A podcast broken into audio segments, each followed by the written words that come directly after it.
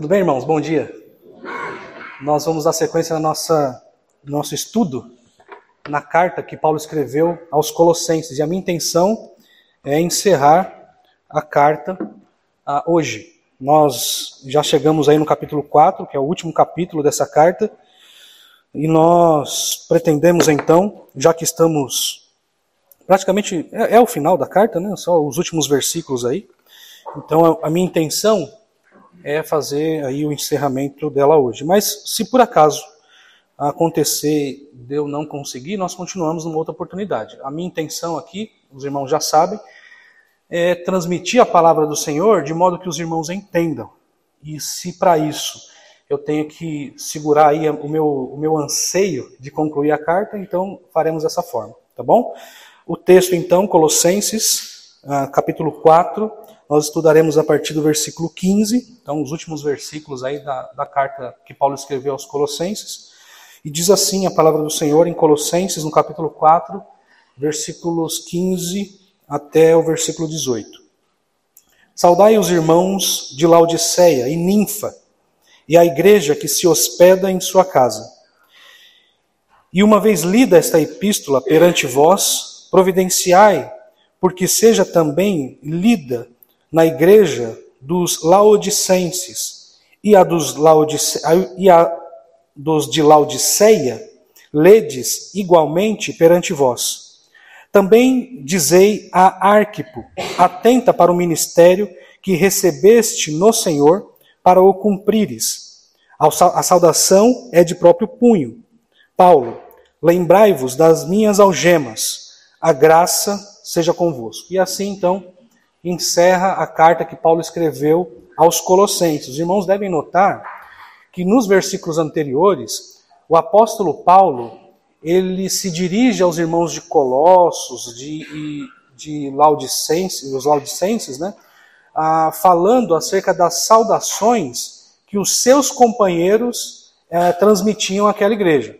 Então ele fala: Olha, eu estou aqui com Epáfras e ele saúda vocês. Eu estou aqui com Lucas e ele saúda vocês. Então, é, a dinâmica aqui, pelo menos até o versículo 15, é essa. A Paulo, junto com seus amigos, buscando, ao que parece, é, encontrar aí pontos de contato com a igreja de Colossos, igreja que ele não conhecia pessoalmente. Então ele dizia: Olha, embora nós não nos conheçamos pessoalmente, eu estou com pessoas aqui que vocês conhecem, são familiares a vocês. E essas pessoas que eu conheço, que são meus cooperadores e que vocês conhecem muito bem, elas enviam saudações a vocês. No versículo 15, muda. No versículo 15, agora, ele para de, para de falar em nome dos seus cooperadores, né? ele deixa de falar em nome dos seus cooperadores, e ele próprio envia saudações. Ok? O versículo 15, ele inicia dizendo: Olha, saudai. Então é o apóstolo Paulo agora enviando as suas, as suas saudações. E nessa perícope aqui, nesse parágrafo, né, nesses versículos que nós lemos agora, Paulo deixa muito claro quais são as suas intenções. O apóstolo Paulo, ele, ele encerra a sua carta querendo cumprimentar aqueles irmãos, demonstrando assim apreço, demonstrando ali a, certo amor por aqueles irmãos. Então ele fala, saudai os irmãos aí de, de Laodiceia, a, a ninfa e a igreja que se reúne em sua casa. Paulo então quer demonstrar esse, esse apreço, essa consideração por aqueles irmãos. Uma outra intenção do apóstolo Paulo é fazer com que os irmãos levem em consideração que os seus escritos, estou pensando aqui no versículo 16, que os seus escritos são escritos ah, dignos de serem ah, seguidos, é palavra de Deus. Então ele fala assim: olha, leiam essa, essa, essa minha carta aí, e leiam também a carta aos, aos de Laodiceia. Então façam com que essa minha correspondência ela circula entre vocês. Por isso que Colossenses e outras cartas do apóstolo Paulo, elas são consideradas cartas circulares. O próprio nome já diz, elas são circulares porque elas devem circular entre as igrejas. Okay? Então esse era um, um segundo objetivo do apóstolo Paulo. O terceiro objetivo ah, do apóstolo Paulo é encorajar um homem, ah, um jovem chamado Arquipo. Nós veremos quem ele é. Então o apóstolo Paulo, nessa, nessa saudação final, ele encoraja um jovem a seguir o ministério, a, a, a cumprir o ministério que foi dado pelo Senhor. E por fim, ele faz aí uma, uma, uma saudação tríplice, né, no último versículo, dizendo que ele assina a própria carta, ah, dizendo também que aqueles irmãos deviam se lembrar das cadeias dele. Paulo estava preso, então lembre-se das minhas cadeias. É, uma, é um modo de pedir oração. Só lembre das minhas cadeias, orem por mim, estou preso aqui. Ah, e por fim, ele faz a última oração ah, acerca da graça de Deus que ele gostaria ah, que os colossenses fossem alvo. Então, essa é a intenção do apóstolo Paulo nesses últimos versículos. É algo muito simples, irmãos. É muito fácil de compreender. Mas existem outras lições também que nós podemos perceber aqui na medida em que nós lemos e estudamos a carta que Paulo escreveu aos Colossenses. Ah, o, o, o, o, pastor Marcos ele, ele, fala acerca da. Ele usa a ilustração de, de, de uma moça né, que anda na passarela e, deixa, e deixa cair a, a, lições, alguma coisa assim. Né?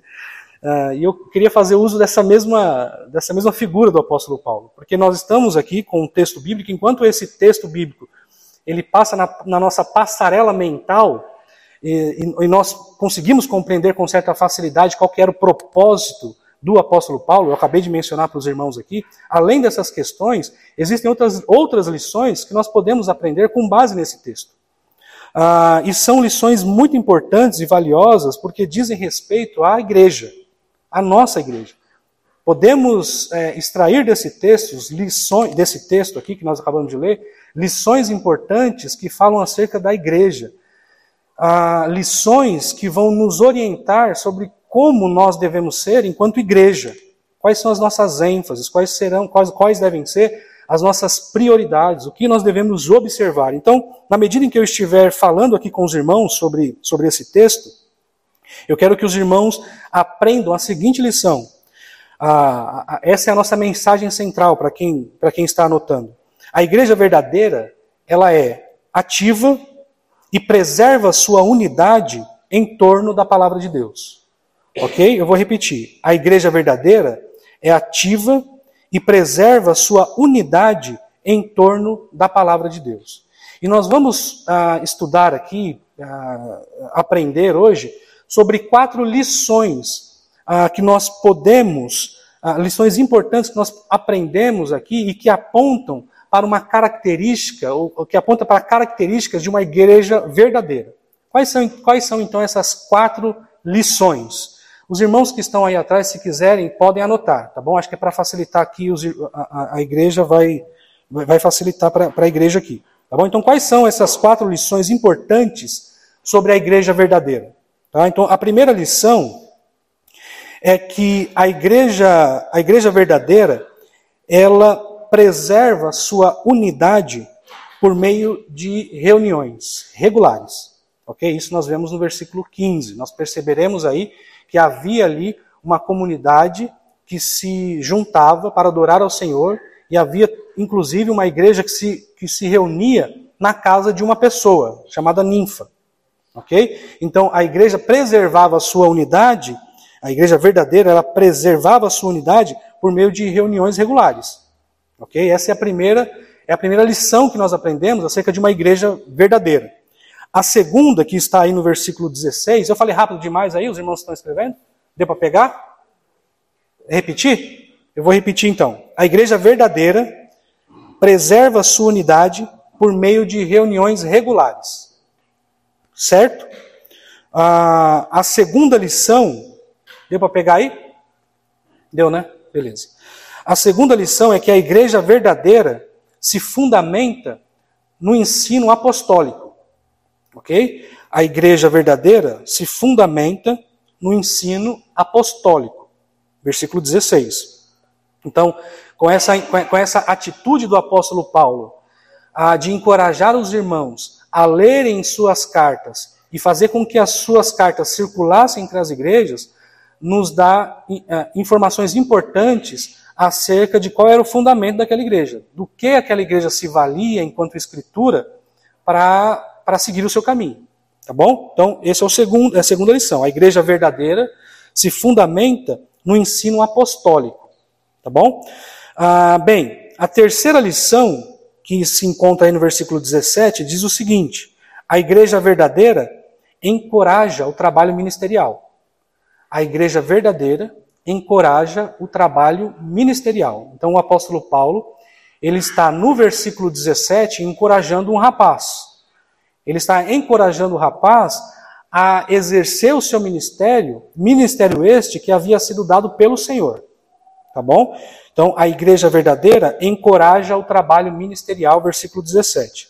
E a última lição, ah, e aí, essa, essa última lição eu tentei é, extrair uma, ok? Porque nós temos aí um versículo que se divide em, em, em, em três etapas, né? Então, nós vemos Paulo falando que assina sua carta de próprio punho, ah, Paulo pedindo que os irmãos lembrem-se dele ah, na sua cadeia, né? então, portanto, os irmãos deviam orar por ele, já que ele estava preso. E a terceira parte do versículo fala sobre a última oração do apóstolo Paulo. Paulo ora para que aqueles irmãos sejam alvos da graça de Deus. Então eu vou extrair desses versículos aí uma lição que é a questão, a seguinte questão: a igreja zela pela autenticidade do seu ensino. A igreja verdadeira zela pela autenticidade do ensino. Ok? Esse é o versículo, o último versículo aí, versículo 18. Tá bom? Então, ah, essas são as lições que nós podemos extrair desses versículos que está diante de nós. Ok? São, são acho que quatro, cinco versículos. Ok? Ah, e nós podemos extrair essas lições. Notem, eu disse para os irmãos qual era o propósito inicial do apóstolo Paulo. Então, qual era o objetivo do apóstolo Paulo quando escreveu essa saudação final? Eu já disse para os irmãos. Então, é, aquele era o propósito inicial. Aquele era o propósito do apóstolo Paulo enquanto escrevia a sua saudação de próprio punho. Ok? Mas existem lições que nós podemos extrair além dessas que eu já mencionei para vocês. Tá bom? E essas são aí as quatro lições importantes acerca da igreja verdadeira. Já já deve ser reproduzido aí. Então vamos lá, irmãos. Vamos ver aí então a primeira lição que nós aprendemos sobre a igreja verdadeira. Encontra-se aí no versículo, ah, no versículo 15. E diz o seguinte: Saudai os irmãos de Laodiceia e Ninfa, e a igreja que ele hospeda ah, em sua casa. Bem, irmãos, a Laodiceia, eu já disse para vocês, né, a igreja, a igreja de Laodiceia, ela compunha um trio de igrejas. Então, ali no vale do, do, do rio Lico, haviam é, é, três igrejas a que Paulo se refere. Então nós temos a igreja de Colossenses, a igreja de Colossos, a igreja de Laodiceia e a igreja de Hierápolis. Ah, então essas três igrejas compunham aí as igrejas do Vale do Rio Lico. E Paulo, enquanto escrevia a, a sua carta, ele faz menção dessas três igrejas. Então a igreja de, de, de Laodiceia era uma igreja que havia começado muito bem. Os irmãos devem se lembrar que essa igreja ela é mencionada no capítulo 3 de Apocalipse. E lá no capítulo 3 de Apocalipse, ela, a, a, João se refere a essa igreja como uma igreja que em algum momento se tornou uma igreja morna. Então ela é exortada por causa da sua mornidão, por causa da sua falta de santidade. Então essa é a igreja uh, de Laodiceia. Aqui nessa, nessa, nessa ocasião, nós não temos elementos para dizer que essa igreja era uma igreja que já enfrentava esse tipo de problema, problema de mornidão, esse tipo de coisa. Ok? Nós, nós, não, nós não sabemos. Ah, ao que parece, estava caminhando para isso. Ok? Mas essa é a igreja, então, de Laodiceia. Nós já falamos sobre ela em outras ocasiões. Algo que é importante perceber aqui é que o apóstolo Paulo ele se refere à igreja de Laodiceia e uma outra, uma outra comunidade, digamos assim, que se reunia na casa de uma pessoa chamada Ninfa. Ok? Então, ao que parece, ali em Laodiceia havia mais de um núcleo, havia mais de uma igreja. Entendeu? Ah, notem, isso tudo que eu estou dizendo para os irmãos é com base nas evidências que nós temos aqui. Não é possível ser categórico nessas questões. Ao que tudo indica, tendo em vista a dinâmica em que Paulo escreve, parece que havia uma igreja que se reunia na casa de Ninfa e havia outra comunidade lá em Laodiceia, certo? Ah, outra coisa que é importante notar, antes de nós pensarmos aí acerca de quem era essa ninfa, né, a que Paulo se refere aqui. Os irmãos perceberam que, embora Paulo se refira a três igrejas, Colossenses, os, os, os, a igreja de Colossos, a igreja de Laodiceia e a igreja de, de Hierápolis, nessa saudação final, Paulo se refere a somente duas, né? O que deselegante o apóstolo Paulo, né? Então ele fala, então ele fala assim: oh, existem três igrejas aí no Vale do Rio Lico, a igreja de Colosso, a igreja de Colosso, a igreja de Laodiceia e a igreja de Herápolis, mas eu quero mandar minha saudação só para duas delas.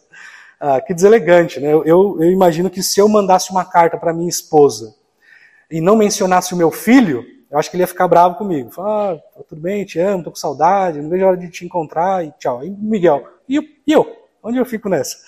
Ah, mas isso é, é, perfeitamente explicável pelo, pelo seguinte: ah, ah, essa, essas igrejas, essas, essas três igrejas, embora estivessem próximas ali uma das outras, elas não estavam na mesma via. Então, a igreja de Herápolis ela ficava mais ao norte. De maneira que quando Paulo escreve essa carta aqui, tendo em vista que há uma, uma, uma rota lógica em que ah, o seu emissário percorreria, então é por isso que ele menciona apenas essas duas igrejas. Essa é uma hipótese também, ok?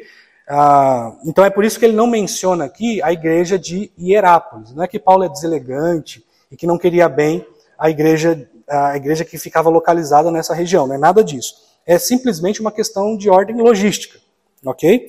Muito bem, e aí ele menciona a ninfa. Quem é ninfa? Irmãos, nós não sabemos quem é ninfa. Para os irmãos terem uma ideia da complexidade acerca da identidade dessa pessoa, nós não sabemos nem ah, o sexo dela. Não sabemos se, se, se, é, se, é, um homem, não sabemos se é uma mulher. O texto fala assim: olha, saúde ninfa é a igreja que se reúne na casa dela, dando a entender que é uma mulher. Ah, havia igrejas que se reuniam em casa de, de, de mulheres, né? Ah, os irmãos devem se lembrar, na casa de, ah, de Priscila e Acla havia ali uma, uma comunidade. Ah, enfim, isso era comum. Então, ao que tudo indica, era uma pessoa né, que reunia, uma pessoa abastada, que hospedava ali uma igreja. Ok? Quando fala de, de hospedar uma igreja, não é que esses irmãos moravam na casa dela lá. Esses irmãos se reuniam ah, na casa de ninfa. Então, essa era a ninfa a que, a que o apóstolo Paulo se referia. Ok? Então, essa prática de se reunir em casa era uma prática comum. Vamos olhar aí o texto de Romanos, só para consubstanciar o que eu estou dizendo para vocês. Romanos capítulo 16, no versículo 23, veja o que o apóstolo Paulo diz. Ah, Saúda-vos Gaio, meu hospedeiro, e de toda a igreja.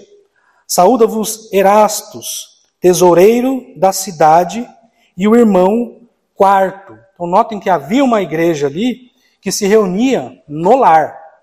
Uh, outro texto, 1 Coríntios, capítulo 16, versículo 19. 1 Coríntios, capítulo 16, versículo 19. As igrejas da Ásia vos saúdam, vos saúdam. No Senhor, muito vos o saúdo.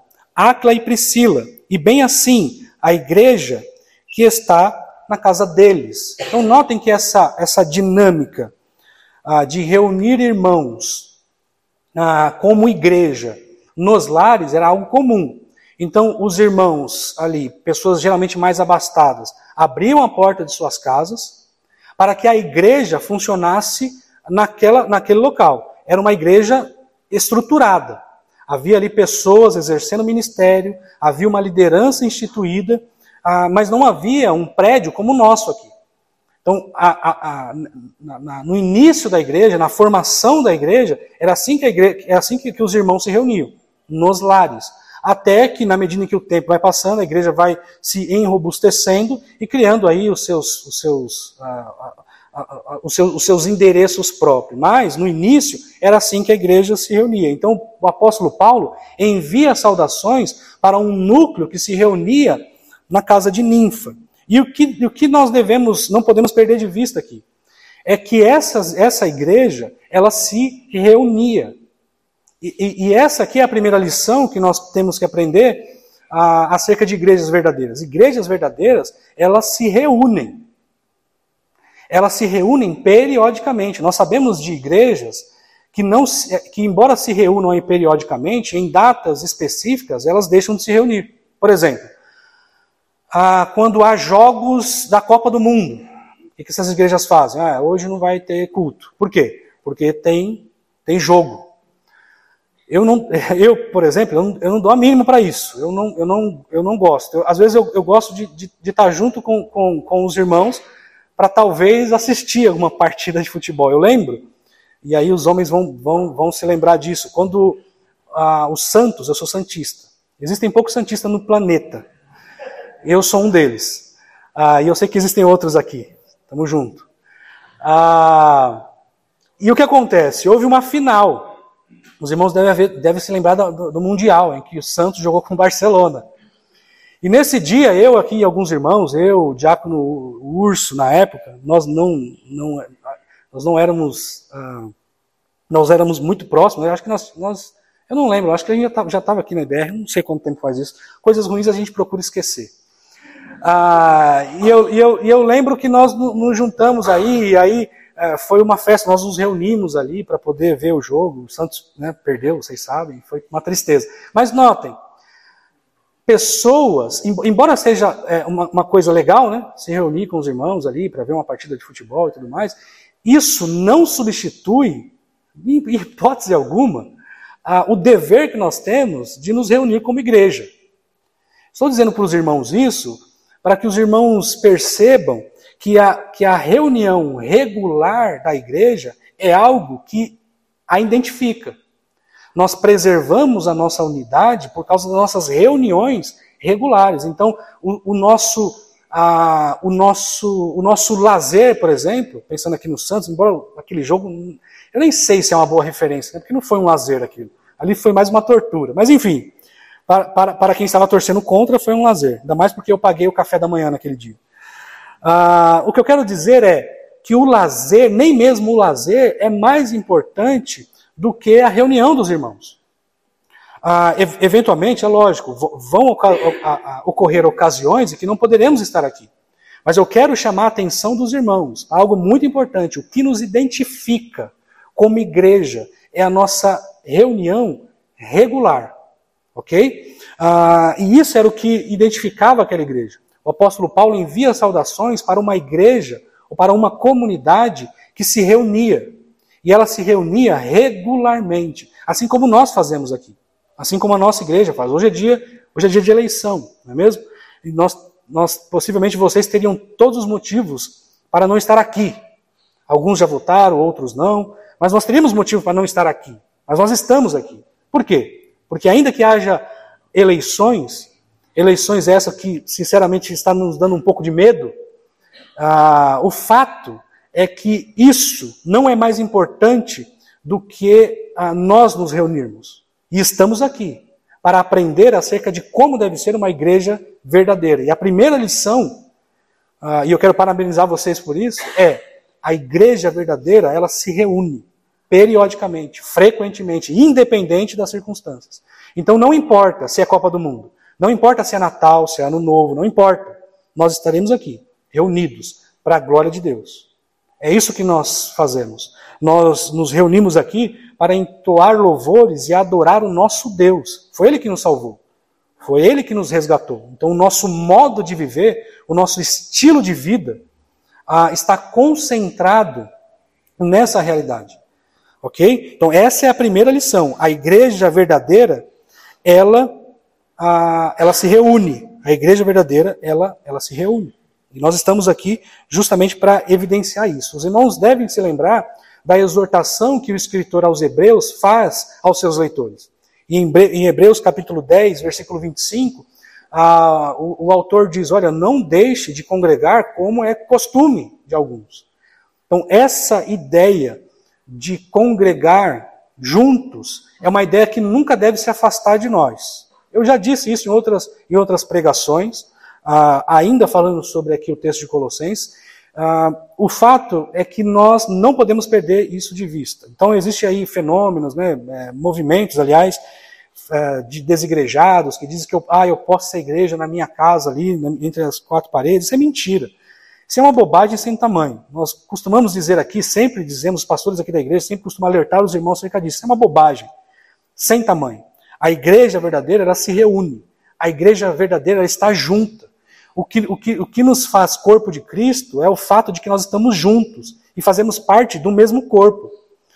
Nós exercemos os nossos dons e as habilidades que nós nos deu aqui na comunidade dos santos. Não tem como eu, eu, eu exercer o meu dom sozinho, trancado na minha casa. Isso não, não existe a possibilidade. Não existe a possibilidade de eu exercer, por exemplo, a disciplina bíblica afastado um do outro.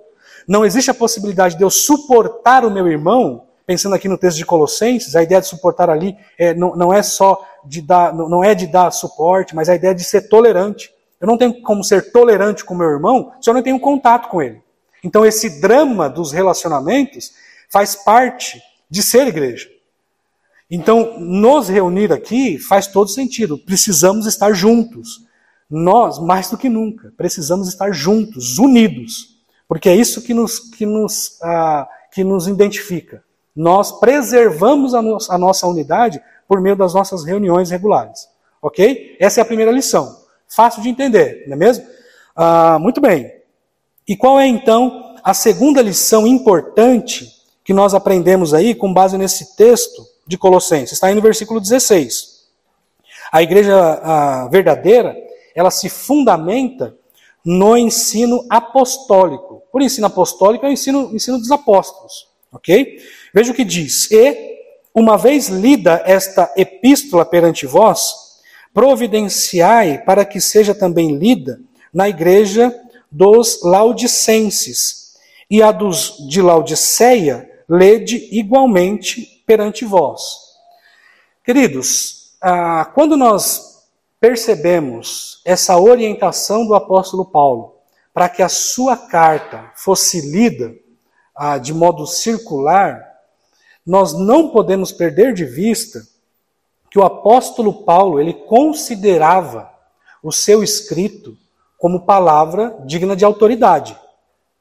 Então, ah, o apóstolo Paulo, por exemplo, ele orienta Timóteo, ah, na primeira carta que ele escreveu a Timóteo, ele orienta a, a Timóteo a fazer a leitura regular da Escritura. A leitura que aparece nesse texto é uma leitura pública.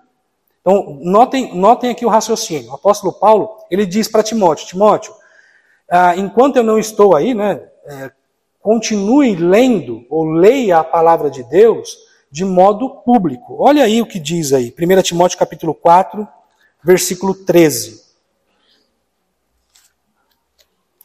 1 Timóteo capítulo 4, versículo 13. Até a minha chegada, aplica-te a leitura. E essa leitura aqui é uma leitura pública, tá bom? A, a exortação e ao ensino. Essa é a orientação do apóstolo Paulo. Dedica-se à leitura pública das Escrituras. E aí, em outra, em outra situação, agora em Colossenses, ele fala assim: olha, leiam essa carta. Leia essa carta aí na igreja, de modo público. Então, o que, eu estou querendo dizer com isso? Que os escritos de Paulo ah, era também escritura. Ok? Me, ah, está em pé de igualdade a escritura que Paulo orienta Timóteo ler com a leitura que ele sugere aqui em Colossenses, que ele ordena aqui em Colossenses. Então, o apóstolo Paulo e a igreja considerava isso escritura, de modo que essa leitura ela deveria acontecer de modo público. Então, a carta que Paulo escreveu aos Colossenses era uma carta cheia de autoridade. E por ser cheia de autoridade, ela deveria ser lida na igreja. Por quê? Porque isso era um ensinamento ah, fundamentado naquilo que Deus havia revelado ao apóstolo Paulo. Os irmãos devem se lembrar que lá em Efésios, o apóstolo Paulo diz que foi revelado a ele mistérios outrora ocultos e que agora ele estava transmitindo à igreja. Esses mistérios outrora ocultos eram ocultos dos irmãos do passado, mas agora havia sido revelado pelo Espírito Santo, pelo próprio Senhor Jesus, ao apóstolo Paulo. E agora ele, munido dessa revelação maravilhosa, estava orientando e produzindo escritura para orientar e fundamentar a prática daquela igreja que estava nascendo. Ah, os, irmãos, os irmãos devem se lembrar também daquele texto de Coríntios, abram a Bíblia de vocês, ah, no texto de 1 Coríntios, Deixa eu só colocar aqui, 1 aos Coríntios, capítulo 2.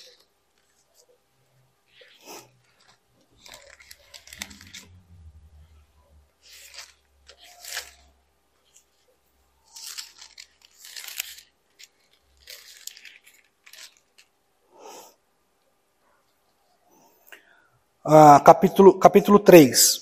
Veja o que diz. Segundo a graça, capítulo 3, versículo 10. Segundo a graça de Deus que me foi dada, lancei o fundamento como prudente construtor, e outro edifica sobre ele. Porém, cada um veja como edifica. Então, notem, irmãos, que os escritos do apóstolo Paulo, que os ensinos do apóstolo Paulo, funcionava ali como fundamento. Certo? Então, é, essa é uma lição importante que nós não podemos perder de vista. Então, o que os irmãos estavam fazendo ali, nessa dinâmica de leitura pública da carta que Paulo escreveu aos Colossenses, era, na verdade, um processo de fundamentação, uh, de fundamentação teológica para a prática da igreja. Então, é, era nisso que os irmãos eles se fundamentavam. Então, essa, essa dinâmica de leitura tinha um propósito: instruir os irmãos e fundamentar a prática dos irmãos.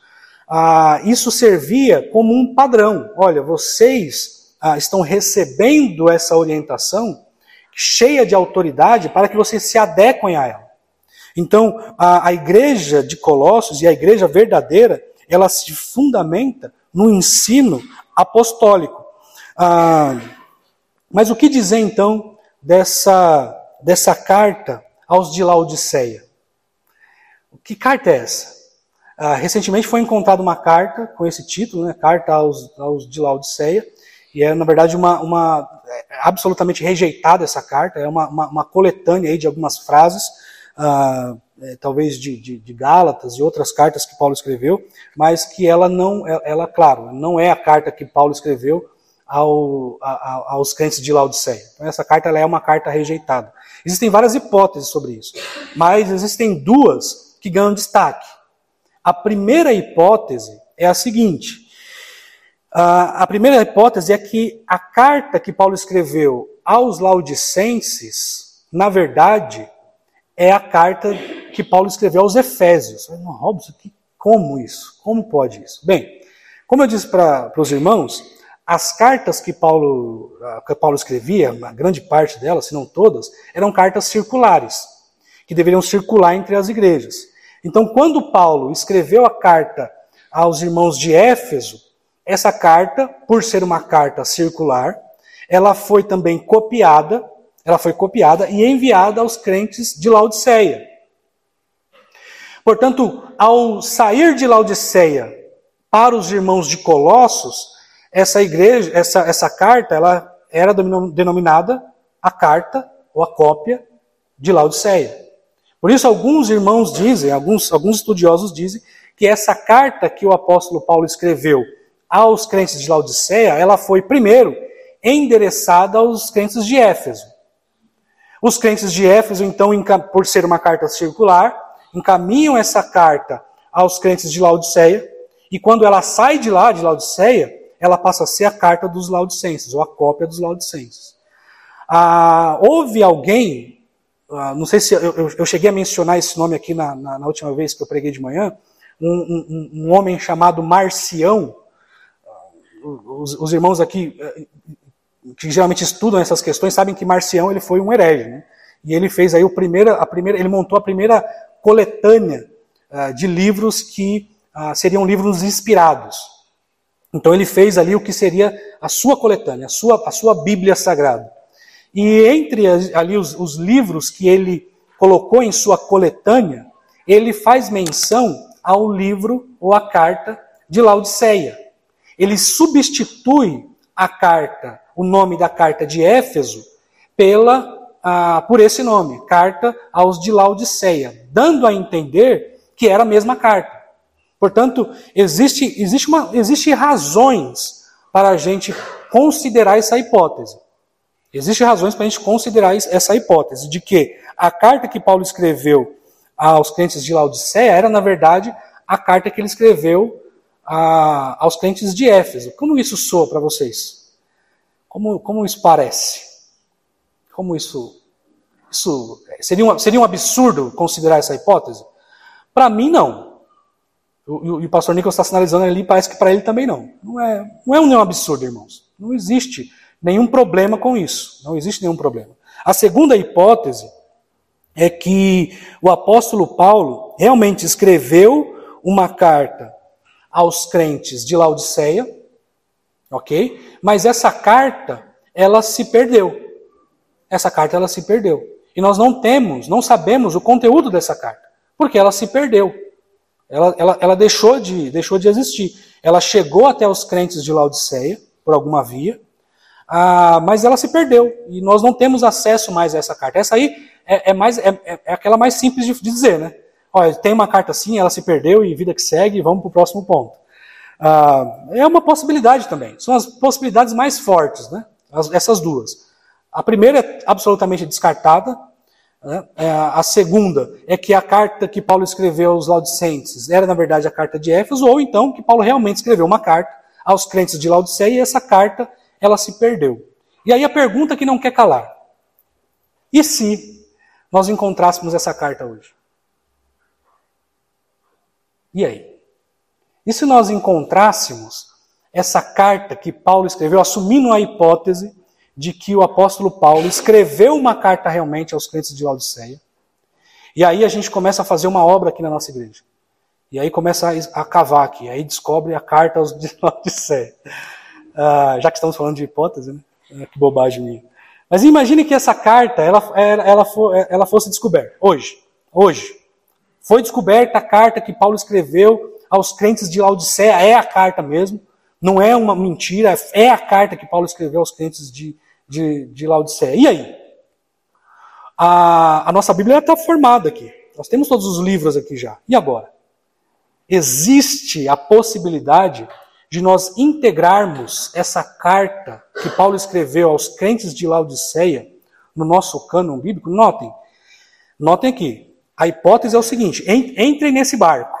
A hipótese aqui é a seguinte, o apóstolo Paulo escreveu a carta aos, aos, aos crentes de Laodiceia, essa carta ela foi encontrada e essa carta é, de fato, de fato, a carta que Paulo escreveu. Está lá a assinatura dele ele colocou a assinatura dele, CPF, é, é ele. É ele.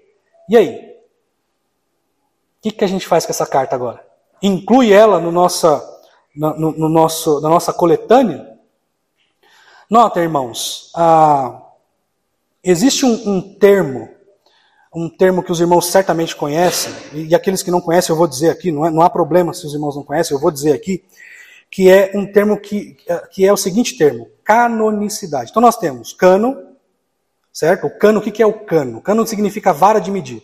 É, é, é, é, aponta para a, nossa, para a nossa coletânea, nosso conjunto de livros. Esse é o nosso cano, certo? Esse é o nosso cano. Existe canonização, que é o, que é o processo que identifica aquele livro e que faz com que aquele livro que ateste a qualidade daquele livro, e, portanto, ele deve fazer parte do nosso cano, do nosso conjunto. Então, isso é a, a, a canonização, né, digamos assim. E existe a canonicidade. O que é a canonicidade? A canonicidade é a qualidade desse livro. Certo? Então, o que faz esse livro ser um livro bíblico? Um livro que deve integrar a nossa coletânea, o nosso cano, é a sua canonicidade é a sua qualidade. Então, quais são as qualidades que um livro deve ter para ser considerado escritura sagrada? E, portanto, eh, estar aqui na nossa coletânea. Bem, ah, primeiro, é necessário que esse livro ele tenha autoridade profética ou apostólica, certo? É necessário que esse livro ele tenha autoridade profética ou apostólica. Pensando aqui nessa questão de autoridade apostólica, ele deve ser escrito, ele deveria ter sido escrito por um apóstolo ou alguém que estava sob a autoridade de um apóstolo. Por exemplo, Marcos, ah, quando escreveu lá o Evangelho de Marcos, Marcos não é um apóstolo, mas ele escreveu com base ah, ou debaixo da tutela de um apóstolo. Outra questão, a, a aceitação entre o povo de Deus. Para que uma carta seja considerada, para que um escrito seja considerado Bíblia, palavra de Deus, ela deve ser aceita pela comunidade dos santos. Ou seja, deve ser algo comum a todos os santos e aceita e acolhida. Então, notem, primeira, o primeiro ponto, ele é suprido. Então, considerando, né? veja bem, irmãos, estamos falando de uma hipótese aqui. Isso, essa hipótese serve para dar algumas respostas. Por exemplo, se nós, eu estou falando aqui da hipótese da carta de Laodicense, da carta que Paulo escreveu aos, aos crentes de Laodicense, fosse encontrada hoje. Mas qualquer outro escrito apostólico poderia ser encontrado. E aí, como nós lidamos com esse texto? Como nós lidamos com isso? Vira e mexe, algum arqueólogo diz, né? Ah, foi encontrado, não sei o quê e tudo mais. É, agora, eu, tudo que encontrar eu vou incluindo aqui na palavra de Deus, isso é um perigo. Isso é um perigo. Porque nós temos diante de nós um manual de fé e conduta. E está fechado, é isso aqui. Eu não posso ir agregando coisas, eu não posso ir agregando livros. Tá? Então notem, a, a primeira qualidade, ela é alcançada? É, sim, assumir essa hipótese, sim, ela, é, ela tem autoridade apostólica, né? foi escrita por, um, de fato, um, um, um apóstolo. Mas notem, ela tem aceitação entre o povo de Deus? Irmãos, notem, a carta que Paulo escreveu aos crentes de Laodiceia, se for uma carta exclusiva para aqueles irmãos, e não for a carta que Paulo escreveu aos crentes de Éfeso, ela não é mencionada em lugar nenhum. Ela, ninguém faz menção do que se lê lá. Ninguém faz menção. Outras cartas que o apóstolo Paulo escreve e outros, e outros escritores do Novo Testamento faz, elas, elas aparecem em outras porções ah, das escrituras. E nós poderíamos mencionar aqui várias. Mas a carta que o apóstolo Paulo escreveu aos crentes de Laodicea não aparece em canto nenhum. De modo que essa carta, ela não passa nessa, nesse segundo critério, que é a aceitação entre o povo de Deus. Notem, ela tinha validade? É claro que tinha. Né? Ah, assumindo aí esse escrito como sendo aí o escrito que Paulo escreveu aos crentes de Laodiceia, nota, ele, ele tinha, tinha um valor. Tinha de fato um valor de instruir aquele povo, de atender aquele povo em questões específicas. Então ele tinha, tinha uma, uma, uma, um valor e, e, uma necessidade de ser. Mas isso não, não persistiu, não resistiu ao tempo, de modo que ela não tem uma uma aceitação geral entre o povo de Deus. Notem, notem aqui, mais uma vez, estamos trabalhando com uma hipótese. Que hipótese é essa? De que Paulo escreveu uma carta específica para aqueles crentes. O terceiro critério harmonia doutrinária. Nós não, como, nós não sabemos o conteúdo dessa carta. Não sabemos o conteúdo dessa carta. De maneira que nós não podemos atestar a sua harmonia doutrinária. Nós não sabemos se o que está ali está em harmonia com os outros ensinamentos. A Bíblia não se contradiz. De modo que os escritos da palavra de Deus, a nossa palavra, a nossa Bíblia, ela não se contradiz. O que, o que consta aqui não se contradiz. Por fim, ela deve dar evidência de sua origem divina. Questões relacionadas à moral, a algo que realmente aponte para a sua origem, a, sua origem divina. Ela, ela fala sobre questões espirituais elevadas, como as, a, a, as demais escrituras fazem. Então, nota, irmão, se nós encontrarmos hoje, se você estiver lá fazendo uma obra no seu quintal, e você se deparar com a carta que Paulo escreveu aos crentes de Laodiceia, fiquem tranquilos. Tragam para mim, por favor. Eu tenho o maior interesse em, em, em, conhecer esse documento, porque ele tem um valor histórico. Imagina que legal seria encontrar uma carta que o apóstolo Paulo escreveu lá no século I, seria o máximo, não é mesmo? Mas isso seria o máximo do ponto de vista, do ponto de vista histórico. É um documento histórico importante. Uh, eu, eu, não sei vocês, não sei quantos de vocês têm interesse por isso, mas eu acho o máximo quando eu vou em algum lugar ou vejo em algum lugar aqueles escritos antigos, me enche de curiosidade. Nossa, como essa pessoa pensava, né?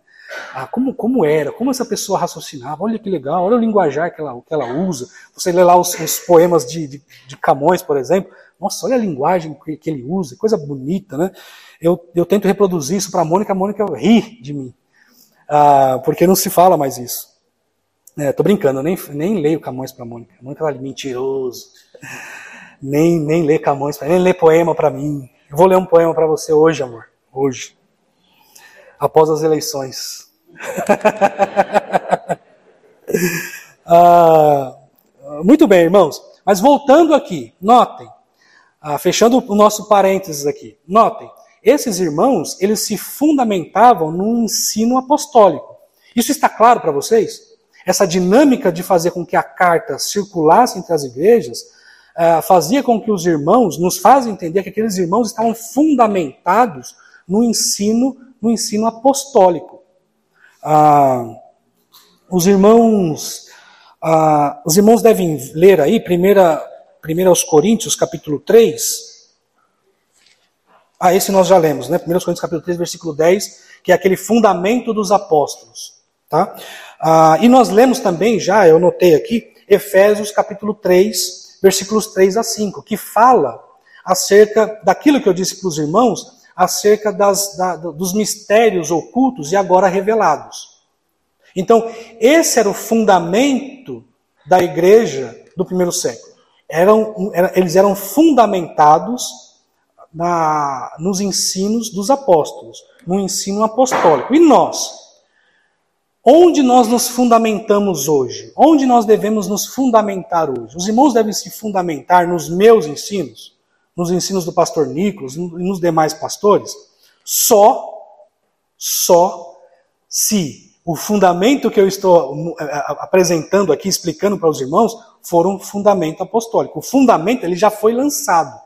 O que o apóstolo Paulo diz é que nós construímos, edificamos em cima desse fundamento que já existe. Então, nota, irmãos, nós, hoje, assim como as igrejas do primeiro século, nós devemos nos fundamentar na palavra de Deus, no ensino apostólico. Então, quando vocês ouvirem ah, essas pregações, água com açúcar, que diz: olha, você pode, você consegue, Veja bem, olha para mim, olha para o irmão que está do seu lado, você consegue. Irmãos, esqueça isso. Esqueça tudo isso. Isso tudo é bobagem. Nós nos fundamentamos e nós gastamos tempo nas Escrituras. Aquilo que as Escrituras nos ensinam. É isso que nos importa. Então não me importa se chega alguém ah, bonitinho, com um sotaque legal, ah, me enchendo de palavras de motivação. Isso é desprezível. Isso é desprezível. Ah, pessoas que falam em nome de Deus, mas que na verdade não se fundamentam naquilo que é a Escritura. Então esqueçam tudo isso, isso é bobagem. Agora tem uma onda né, dessas coisas. Né? Então tem lá uma série de, de, ah, de, de pastores, ah, alguns deles auto-intitulados até, com, com uma linguagem jovial, né? tentando pegar você pela, pela, sua, eh, pela sua mente, uma pregação psicologizada, tentando convencer você de que você está no centro de tudo, então você pode, você consegue, vá lá. Ah, ah, irmãos, isso é bobagem. Ah, nós, nós aqui na nossa igreja, graças a Deus, nós desprezamos essas coisas todas. E nós nos fundamentamos na palavra de Deus.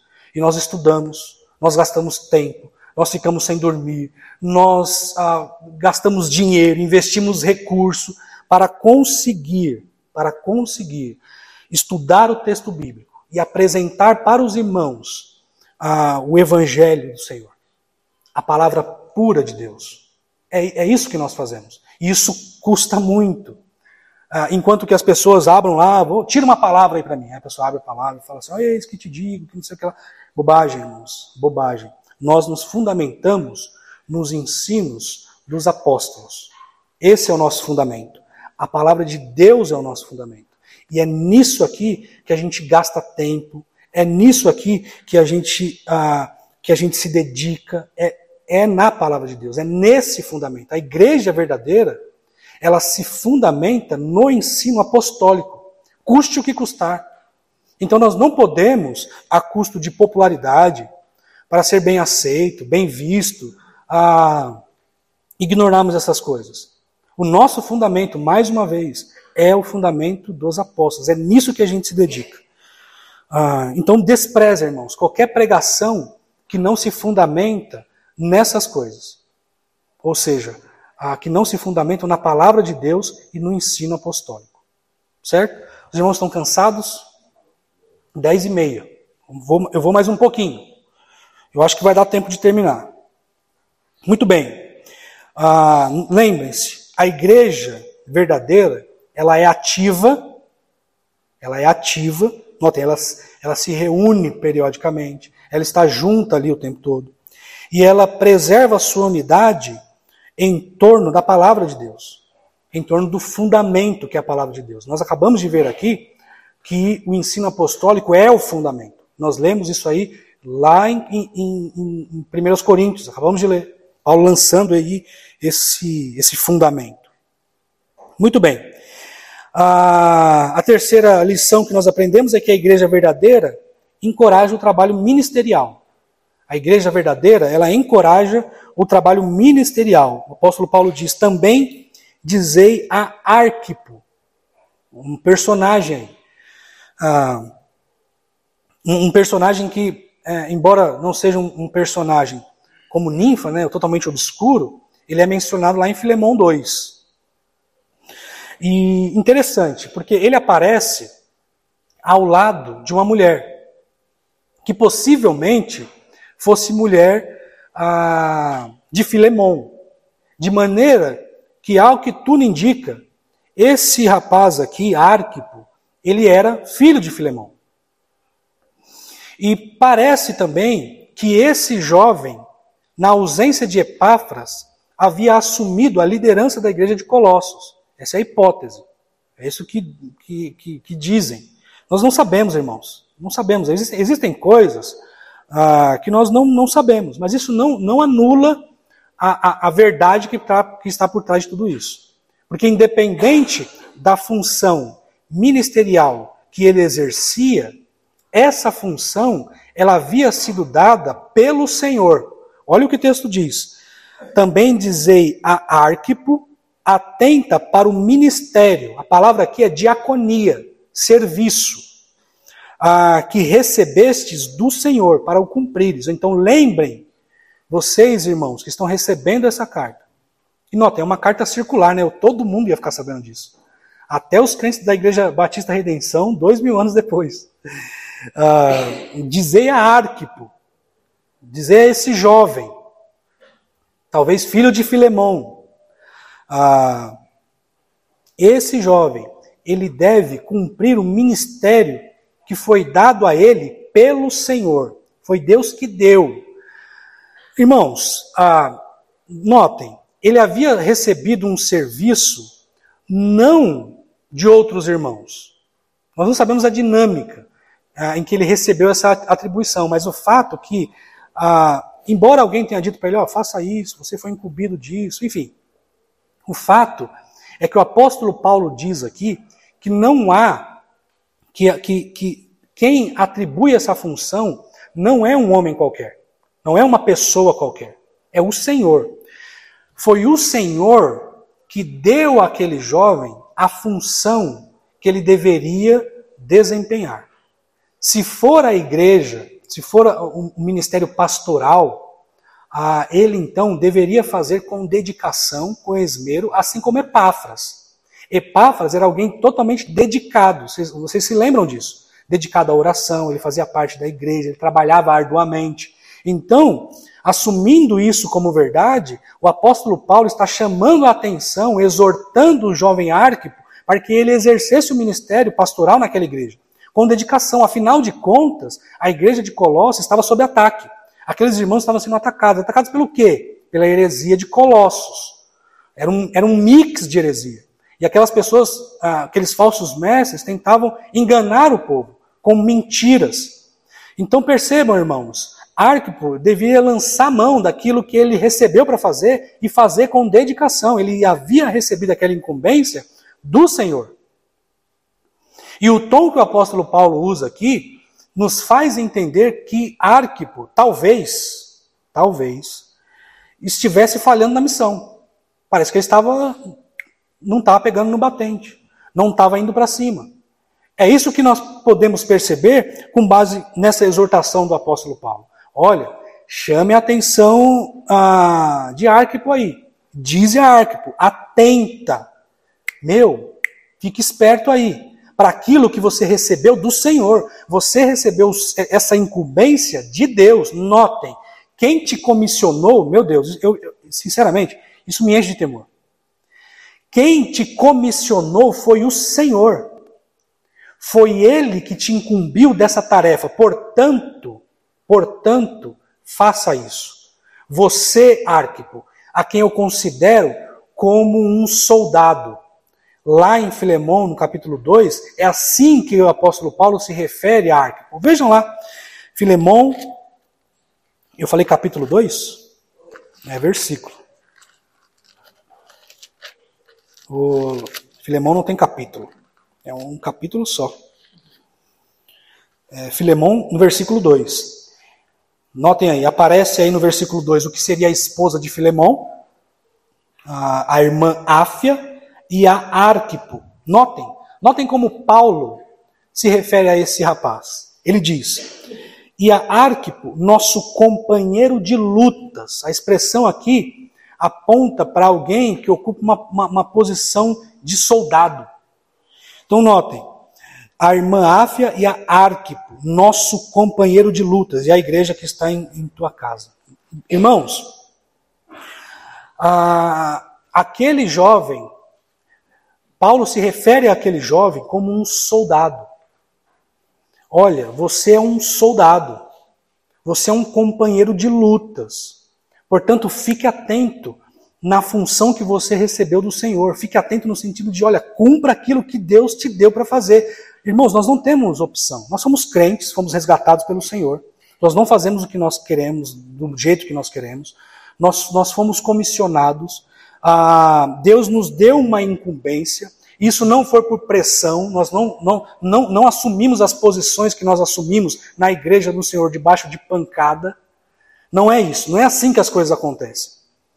Ah, Deus nos incumbiu, Ele nos chamou para fazer. Irmãos, nós não temos, não temos, mil vezes, não temos o direito de negligenciar aquilo que Deus nos mandou fazer. Portanto, queridos, seja lá o que, o que, o que você tem a fazer, enquanto ministério, aqui na nossa igreja, faça. Faça. Não por minha causa. Não porque você, ah, no, o pastor Robson não vai pegar bem comigo se eu não fizer. Imagina, imagina. Faça isso porque quem te incumbiu dessa tarefa foi o seu Senhor, aquele que te comprou, com alto preço. Ele te comprou com alto preço. Ele é o seu Senhor. Você faz aquilo que ele manda você fazer. Isso não diz respeito a você. Isso diz respeito a quem te comissionou. Não importa, irmãos, me desculpem, mas não importa se isso é confortável ou não. Não importa se isso ah, faz com que você acorde todas as manhãs motivado ou não. É bom que, que sim, mas se não for, não importa. Quem te comissionou foi o Senhor. Portanto, faça aquilo que o Senhor ordenou que você fizesse. Faça isso. Isso vale para todo mundo aqui. Todo mundo. Todo mundo que nasceu de novo, todo mundo que é crente no Senhor Jesus e recebe a incumbência de servi-lo, ah, de qualquer forma que seja, deve fazer isso com dedicação e afinco, ainda que isso te custe um preço alto. Estávamos aqui ontem com as irmãs falando ah, sobre como o apóstolo Paulo via as pressões e os problemas que ele enfrentava. E ele dizia o seguinte: o apóstolo Paulo, a certa altura, no versículo 20 de Filipenses, capítulo 1, ele diz o seguinte: olha, não importa, eu, continuei, eu continuarei com ousadia. E a expressão ali aponta para a realidade de que, olha, mesmo que a minha vida esteja em risco, eu continuarei com ousadia, anunciando ao Senhor, para que Ele seja glorificado, apesar do meu sofrimento. Ele diz: olha, eu posso morrer até. Eu posso até morrer, mas Cristo será glorificado. Então, irmãos, o serviço que você recebeu para fazer, você deve executar para a glória de Deus, para que Ele seja glorificado por meio da excelência do seu trabalho. Pensei que era o meu, o mesmo toque do meu. Meu Deus, quem será? Só, pode, só falta ser da empresa. Não é da empresa. Ah, então, nota, irmãos. Ah, a igreja verdadeira encoraja o trabalho ministerial. O que, que eu estou fazendo aqui agora? O que, que eu estou fazendo aqui agora? Estou tentando fazer o que o apóstolo Paulo fez com Arquipo. Eu estou tentando encorajar vocês a exercer com dedicação e esmero um trabalho que Deus te deu. Não foi eu que dei, foi Deus que deu. O apóstolo Paulo então encoraja Arquipo a exercer o trabalho ministerial com dedicação. E se for um trabalho pastoral, se for um trabalho pastoral, ah, ele deve então fazer com a mesma dedicação que Epáfras fazia. Epáfras foi o fundador da igreja de Colossos, talvez até de Laodiceia. Ah, mas ainda que não fosse o ministério pastoral, ainda que, que, que fosse uma, uma, atividade específica, algo específico, enfim, deveria fazer aquilo com dedicação. A mesma dedicação de Epáfras, que trabalhava arduamente. Ah, eu estou lendo um, um livro ah, chamado Ministério Pastoral, ah, de John MacArthur. Os irmãos, pelo menos o autor, os irmãos conhecem bem, a editora CPAD. Ah, e eu me deparei com, uma, com, com um trecho que me pegou de jeito. Um trechinho que, pensando nesse aspecto de dedicação, independente do que for, do que aconteça, continuar dedicado no serviço. Eu li uma citação, eu li aqui, eu queria mencionar para os irmãos algo que me pegou de jeito, eu até parei. Eu fechei o livro, eu ah, vou ali, vou ali fazer alguma coisa. Porque me pegou de jeito. E eu quero ler para os irmãos aqui. Prestem atenção. A certa altura, o autor que escreveu esse capítulo, ele diz o seguinte: Apertem os cintos. Mantenha-se no trabalho do mestre. Que seu alvo que seu alvo seja fixo como uma estrela. Você pode ser assaltado, injuriado, caluniado, ferido e rejeitado, incompreendido ou acusado de motivações impuras, bem como afrontado pelos inimigos traído pelos amigos, desprezado e rejeitado pelos homens. Mas tenha determinação e zelo inabaláveis, a fim de perseguir o grande propósito e objetivo da sua existência, até que finalmente possa dizer: completei o trabalho que tu me destes. Ah, é difícil ler. Mas, ah, irmãos, Mantenha-se no trabalho do mestre. Trabalhe com dedicação. A incumbência que foi dada a vocês foi dada pelo Senhor. Portanto, não se desmotive por qualquer motivo que seja. Eu não sei se existe alguém aqui nessa, nessa, nessa situação. Certamente, se não houver aqui, embora eu acho que haja. Mas se não houver aqui, certamente alguém vai me ouvir e vai, uh, talvez, a se encontrar nessas palavras aqui. E talvez se sinta encorajado por isso. Mantenha-se firme no trabalho do Mestre, independente do que te chateia e do que te desmotiva. Continue firme, continue firme, focado. Quem te comissionou foi o Senhor. Ah, então esse aí é, é o terceiro, a terceira lição que nós aprendemos. A igreja verdadeira encoraja o trabalho ministerial. E por fim, rapidamente aqui, a igreja zela pela autenticidade do ensino. No versículo 18, ah, o texto diz: A saudação é de próprio punho. Lembrai-vos das minhas algemas. Graça seja convosco. Embora o apóstolo Paulo ele divida esse versículo aí em três etapas, né? Embora o apóstolo Paulo é, chama os irmãos para se lembrarem das suas cadeias, das suas prisões, no sentido, é, com o objetivo de que os irmãos orassem por ele, e também faz a sua última oração em favor daquela igreja, a oração essa que uh, tinha como objetivo fazer com que aqueles irmãos se tornassem alvos da graça de Deus, ele faz uma menção interessante aqui. Ele diz que a carta dele é assinada de próprio punho. O apóstolo Paulo ele fazia isso para poder autenticar o seu escrito. Por incrível que pareça, havia naquela época pessoas que escreviam em nome dos apóstolos e faziam com que cartas circulassem como se fossem cartas escritas pelo, pelo, pelo, pelo próprio apóstolo. Ah, se os irmãos olharem aí, em 2 Tessalonicenses, no capítulo 2, veja o que o apóstolo Paulo diz, segundo aos Tessalonicenses,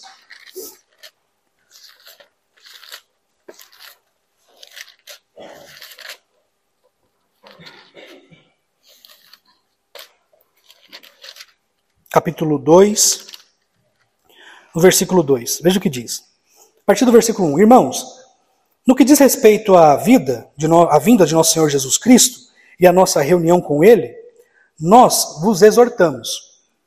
Versículo 2: A que não vos demovais da vossa mente com facilidade, nem vos perturbeis, quer por espírito, quer por palavra, quer por epístolas, como se procedesse de nós, supondo que tenha chegado o dia do Senhor. Então o apóstolo Paulo, ele exorta ali, ele, ele, ele chama a atenção dos seus leitores, aqui nessa segunda carta que ele escreveu aos crentes de Tessalônica, a, a não se deixarem levar por falsos ensinos que supostamente havia sido escrito por eles, ou havia, né, cartas que haviam sido escritas pelo apóstolo Paulo, cartas essas que continham mentiras, continham heresias, coisas que não correspondiam. Lembrem-se, ah, não, não se harmonizavam. Lembram dos critérios, das qualidades de um livro, de um livro, de um livro, ah, de um livro canônico? A, a, a, qualidade de um, de um livro canônico, ah, entre outras coisas, apontava para o fato de que ela deveria ter harmonia. Es, essas cartas escritas ali em nome do apóstolo Paulo, Paulo não escreveu essas cartas, mas alguém escreveu lá e colocou o nome do apóstolo Paulo, essas cartas não tinham harmonia com os demais escritos. Então ele fala assim: olha, essas cartas, vocês não devem dar créditos, não devem se perturbar com essas cartas que supostamente é, teriam sido escritas por mim. Então o apóstolo Paulo, ele escreve de próprio punho algumas de suas cartas, nós vemos isso ah, em 1 Coríntios capítulo 16, no versículo 21, ah, em 2 Tessalonicenses capítulo 3, versículo 17, nós vemos lá em Filemão 19, o apóstolo Paulo dizendo que escreve aí a sua saudação final ou a sua assinatura, ele faz de próprio punho. Por quê? Para autenticar aquilo que ele estava ensinando. Outra coisa, o fato dele assinar as suas cartas e escrever de próprio punho ah, os seus textos, né, as suas, pelo menos a sua saudação final, a sua assinatura, enfim, ah, nos faz entender que o apóstolo Paulo ele fazia aí uso de secretários. Pessoas que, enquanto ele ditava, escreviam suas cartas. Então ele ditava, Paulo tinha esse hábito, ao que tudo indica, é o que nós vemos aqui, e podemos afirmar com, com bastante segurança, que o apóstolo Paulo ele usava a secretários, pessoas que escreviam para ele ali enquanto ele ditava as suas cartas. Então, uma forma que ele encontrou de autenticar os seus escritos ah, foi fazendo essas, essas assinaturas ah, de próprio punho. Ah, nota, irmãos, cartas assim cartas que não são autênticas, elas devem ser rejeitadas. A forma mais comum da gente se referir a essas cartas aí, a forma mais comum é se referir a essas cartas como cartas ou como é, textos né, apócrifos. Então, por exemplo, na, na coletânea da, da Bíblia Católica, nós temos alguns livros que não são encontrados na, na nossa Bíblia. E nós chamamos esses livros de livros apócrifos, ou seja, são livros que não, não se enquadram naquela, ou que não detém aquelas qualidades que eu mencionei para os irmãos. Então, eles são livros apócrifos, são livros ah, que não têm autoridade. São livros, muitas vezes, recheados de heresias, recheados, recheados de fantasias, ah, de magia, coisas que não dizem respeito à palavra de Deus de fato. Elas não suportam, elas não apresentam as qualidades necessárias para integrar o nosso, o nosso cânon bíblico aqui. Muito bem. Ah, essa, essa última lição diz que nós zelamos pela autenticidade do nosso ensino. Nesse sentido, como isso se aplica a nós? Os irmãos devem se lembrar dos crentes de Bereia. Para que nós tenhamos condições de validar ou de autenticar o nosso ensino, nós devemos nos comportar como os crentes de Bereia. Os irmãos, eles, os irmãos aqui, vocês, devem é, autenticar o que eu estou dizendo. Os irmãos devem avaliar o que eu estou dizendo. Os irmãos devem pensar o seguinte: bom, pastor Robson está dizendo coisa aí acerca da palavra de Deus. Eu preciso ter certeza de que o que ele está dizendo é palavra de Deus de fato. Então o que, que nós fazemos aqui, geralmente? Os pastores fazem aqui, sempre. Nós é, ensinamos os irmãos e falamos aos irmãos e nós voltamos para as Escrituras. A nossa intenção é dizer o seguinte: olha, o que eu estou dizendo para vocês está fundamentado na palavra de Deus. É assim que nós autenticamos o nosso ensino. Nós autenticamos o nosso, nosso ensino trabalhando e analisando a, o que está sendo dito como os crentes de Beré faziam. Então, o exercício de ouvir não é um, um exercício passivo, é um exercício ativo. Alguém fala e você não apenas ouve, mas você avalia, você julga, você analisa. O que aquele irmão está dizendo? O que o pastor está dizendo? Isso encontra amparo na palavra de Deus? Veja aí o que diz em Atos, no capítulo 17. Atos, capítulo 17.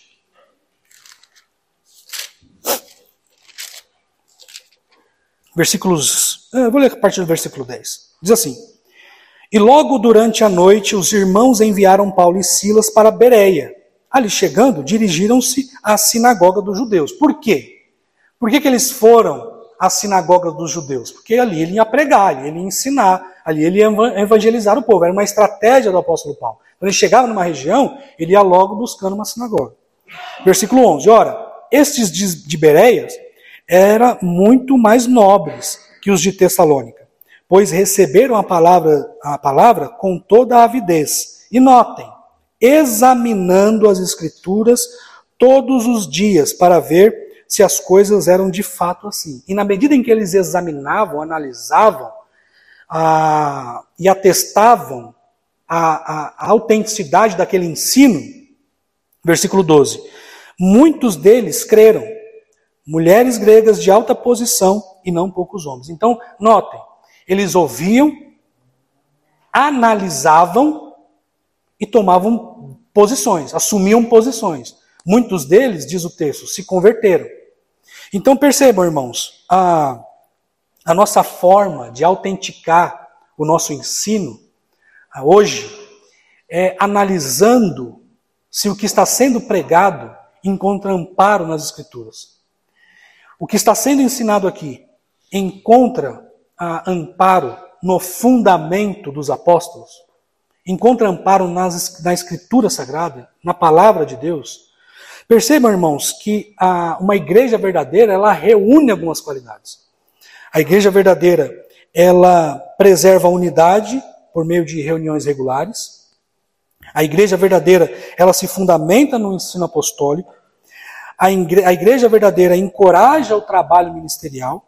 E a igreja verdadeira, ela zela pela autenticidade do ensino. Ah, são lições importantes para nós.